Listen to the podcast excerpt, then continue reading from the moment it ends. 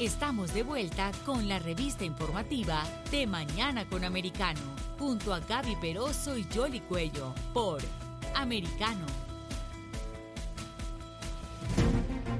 Continuamos con más informaciones aquí en De Mañana con Americano. Y Jolly, yo tengo un dilema particular luego de las declaraciones eh, de la primera dama de Estados Unidos.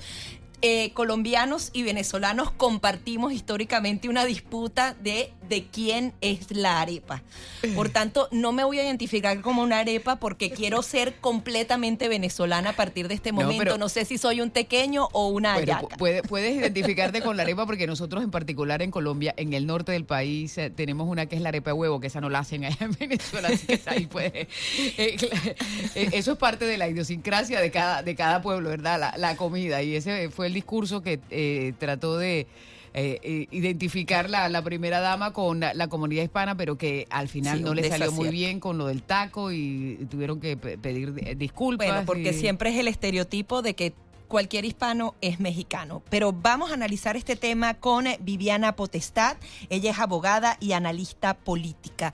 Quería que nos comentaras sobre estos comentarios desafortunados de la primera dama que pareciera que todavía no entiende la diversidad que hay en el mundo hispano. Hola, buenos días. Primero que todo, gracias a las dos y a, los radioescuchas.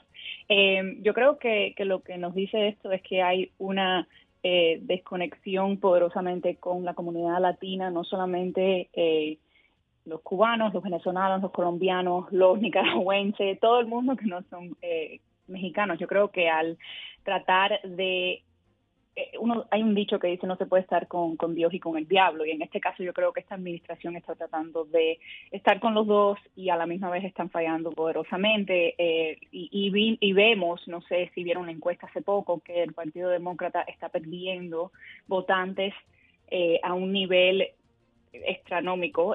no todas las personas, aparentemente la mayor base del Partido Demócrata en estos momentos son blancos estudiados en las universidades aquí de los Estados Unidos, que nos va a entender, obviamente, que hay algún tipo de eh, indoctrinación o algún tipo de forma de pensar que pasa por las universidades, que son, no es ningún secreto, y, y a la misma vez eh, todo lo que está pasando en el país, que lo vemos, la inflación, la falta de tacto, eh, el hecho de que al parecer están tratando de complacer a todo el mundo, pero a la vez no complacen a nadie, eh, el no sabe, el no estar conectado con su base. Eh, como decía la encuesta, la mayor parte de los votantes que se han ido del, Partido Demócrata en, en, los últimos meses han sido no blancos, es decir, eh, las minorías. negros, eh, hispanos, eh, lo que se pueda, todo lo que sea no blanco, se han ido del Partido Demócrata. Así que yo creo que no le está resultando de la forma en que ellos pensaban que le iban a resultar el ser cómico con tratar de generalizar no es algo que es muy cómico eh, y yo creo que están viendo los resultados hoy en día. Y ahora hay una avalancha de encuestas. Por un lado se eh, estudia eh, el manejo político, sale mal calificado, el manejo económico sale muy mal. Los propios demócratas, más del 64%, las dos últimas encuestas, dicen que él no debe relanzarse para el 2024. Solamente sale bien aspectado dentro de los demócratas, no a nivel nacional, si se disputarían en algún caso con Donald Trump, que era tratando él de buscar que esa cifra fuera la que manejara la opinión pública. ¿Cómo eh, ver entonces la presidencia de Estados Unidos con números de popularidad tan graves?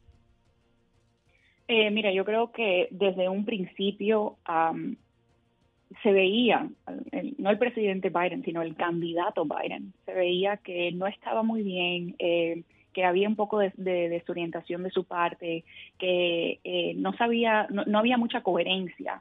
Eh, entonces uno como votante y como espectador también se debe esperar de que cuando el estrés aumenta, va a aumentar cualquier problema de salud que tuvo ese candidato. Entonces lo que estamos viendo ahora es un decaimiento de esa persona a un nivel, eh, vaya, astronómico, eh, y las personas ahora están diciendo, bueno, pero ¿qué le pasa? ¿Qué le pasa a esta persona? Esta no es la persona por quien yo voté. Sí, sí es la misma persona. Lo que pasa es que ustedes no abrieron los ojos y el odio hacia el presidente pasado Donald Trump lo cegó a muchas personas, porque muchas personas no votaron, no votaron por Joe Biden, sino votaron en contra de Donald Trump.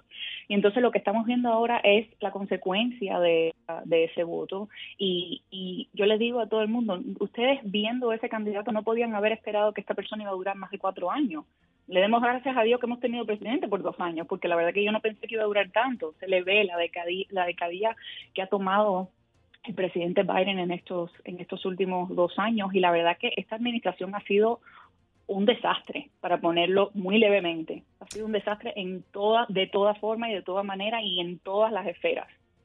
Bien, hablabas de las universidades, pero tú eres una persona joven. Eh, ¿Cómo ves el futuro de los Estados Unidos y eh, esta generación ah, eh, que, cada en cada década le van cambiando la, dependiendo cómo va evolucionando. Primero eran los milenios, después era generación X, ahora generación Y, ahora ya no sé ni por qué generación van, pero eh, uno tiene que ir analizando lo que sucede con los baby boomers, lo que está pasando a nivel de la economía y visualizar hacia dónde puede ir el país dependiendo de lo que los jóvenes están pensando. ¿Cuál es tu pensamiento?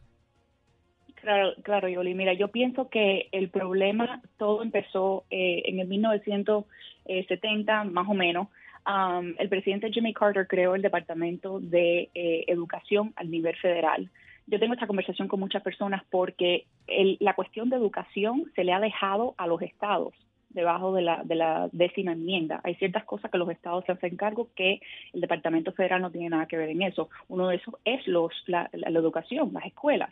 En el, eh, cuando él creó este Departamento de Educación era para centralizar la educación como tal, es decir, todavía los estados tienen y rigen qué es la educación y cómo va a ser la educación eh, en cuanto a, vaya, qué puede, cuál va a ser el, el currículum y todo eso, pero en cuanto de dónde vienen los libros, los libros que son aprobados, todas esas cosas vienen del Departamento de Educación, que la verdad que en mi, en mi opinión es dinero al contribuyente innecesario que va a ese departamento. Además de eso, de ahí es donde viene el foco de lo que están aprendiendo los muchachos hace unas cuantas décadas, desde el 70.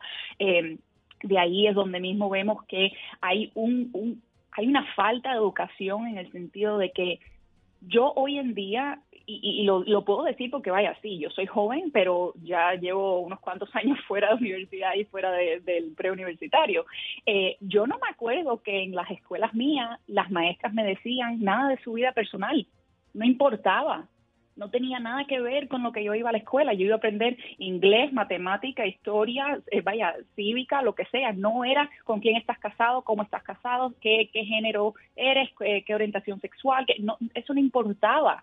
Ahora se ha cambiado todo ese giro de para qué van los niños a la escuela. Y yo creo que hasta que no arreglemos la cuestión esta de cuánto control tiene el Departamento de Educación al nivel federal y a la vez qué desconectados están los padres mientras más generaciones siguen pasando, vamos a tener un gran problema en este país, porque lo que pasa es que los, los, muchachos van a estar oyendo sobre política, sobre economía, sobre todo de las escuelas por primera vez, en vez de estar oyéndolo por primera vez en sus casas, en sus hogares. Los padres son los que tienen que estar poniendo esa fundación, eh, esos valores, esos morales de un principio. Pero al, a los Estados Unidos haberse convertido lo que es, eh, que no hay tiempo para nada, que todo el mundo está trabajando para poder llegar eh, de un punto al otro, para poder poner comida en la mesa. Los padres no tienen tiempo para dedicarle eso a los muchachos y lo que se están haciendo eh, a cargo de los muchachos es el gobierno que yo no creo que esa fuera forma de, actuar, pero en, en, eso llevamos ya casi 30 años y lo que vamos a ver es una decaída. Y también esos jóvenes ahora están viendo una profunda polarización que creo que nos afecta a todos. También tiene que haber un, un llamado de lado y lado a, a poner al país por delante, pero, pero justamente todas estas retóricas de las minorías, de que defiendo aquí y allá, han aumentado esa polarización. ¿Cómo lo ves tú para las, para las próximas generaciones que no van a tener ese sentimiento americano de que Estados Unidos, eh, más allá de las diferencias internas, es tu nación? Yo creo que el problema eh, se basa todo en lo que aprenden en la escuela. Los muchachos son unas esponjas de cierta edad a cierta edad, eh, se vuelven reverdes después que esa etapa de esponja se quita. Entonces, eh, si lo que estamos enseñando en la escuela es no te tienes que parar para la bandera, no tenemos que decir el himno nacional, no tiene, esta, esta, este país fue fundado con unos eh, esclavistas. Eh, todas, todas las retóricas que están aprendiendo estos muchachos y que salen a la calle y repiten, lo están aprendiendo en las escuelas porque la era de los hippies fueron los que se convirtieron en maestros, fueron los que fueron reclutados para ser maestros y son los que están informando y creando estas personitas que se piensan que se lo saben todo, pero cuando le preguntas cuál es el, quién fue el 15 presidente de los Estados Unidos, el 16 presidente, no te saben contestar, porque no saben nada de historia, lo único que saben es sentimientos y historia tergiversada a la conveniencia del Partido Demócrata. Así que cuando salen al mundo que piensan que están polarizados, lo que lo están polarizando es ellos, porque tienen una noción falsa de lo que fue la historia por lo que le han enseñado. Y, las generaciones nuevas son demasiado, eh, les gusta que les den la, la, información a, a, a, ¿cómo se llama? con una con una cuchara en la boca. No quieren buscar, no quieren hacer eh, su trabajo de, research, no saben, no les interesa buscar la realidad y la verdad. Les interesa, ah, la maestra tal me dijo esto, esta tiene que ser la verdad absoluta. Entonces caen en falsas nociones de lo que pasa y ahí cuando tú ves que salen los muchachos a la calle, y empiezan a protestar y cuando uno le pregunta, ¿qué tipo de, de arma es esta? No saben ni qué. ¿Qué tipo, eh, qué, qué, es lo que, por, cuando se, se pasó la, la ley ahora en la Corte Suprema. ¿Y por qué se pasó? Bueno, lo que quieren es que la mujer no tenga derecho. No saben en realidad, no han leído nunca una constitución, no saben las razones por qué se hacen las cosas en este país. Son unos ignorantes. La verdad que lo que están haciendo, y eso es lo único de los beneficios del Partido Demócrata. La no el no saber, el no, el no tener conocimiento, el no tener responsabilidad, el no tener ciudadanos que piensen, nada más no beneficia al Partido Demócrata porque son los que quieren es dividir y eh, vencerán. Pues vamos a seguir que, um, contando todos estos temas aquí. Viviana, muchas gracias por estar aquí con nosotros. Un placer, que tengan buen día. Buen día para ti también. Viviana Potestad, abogada y analista político, está ya despegando el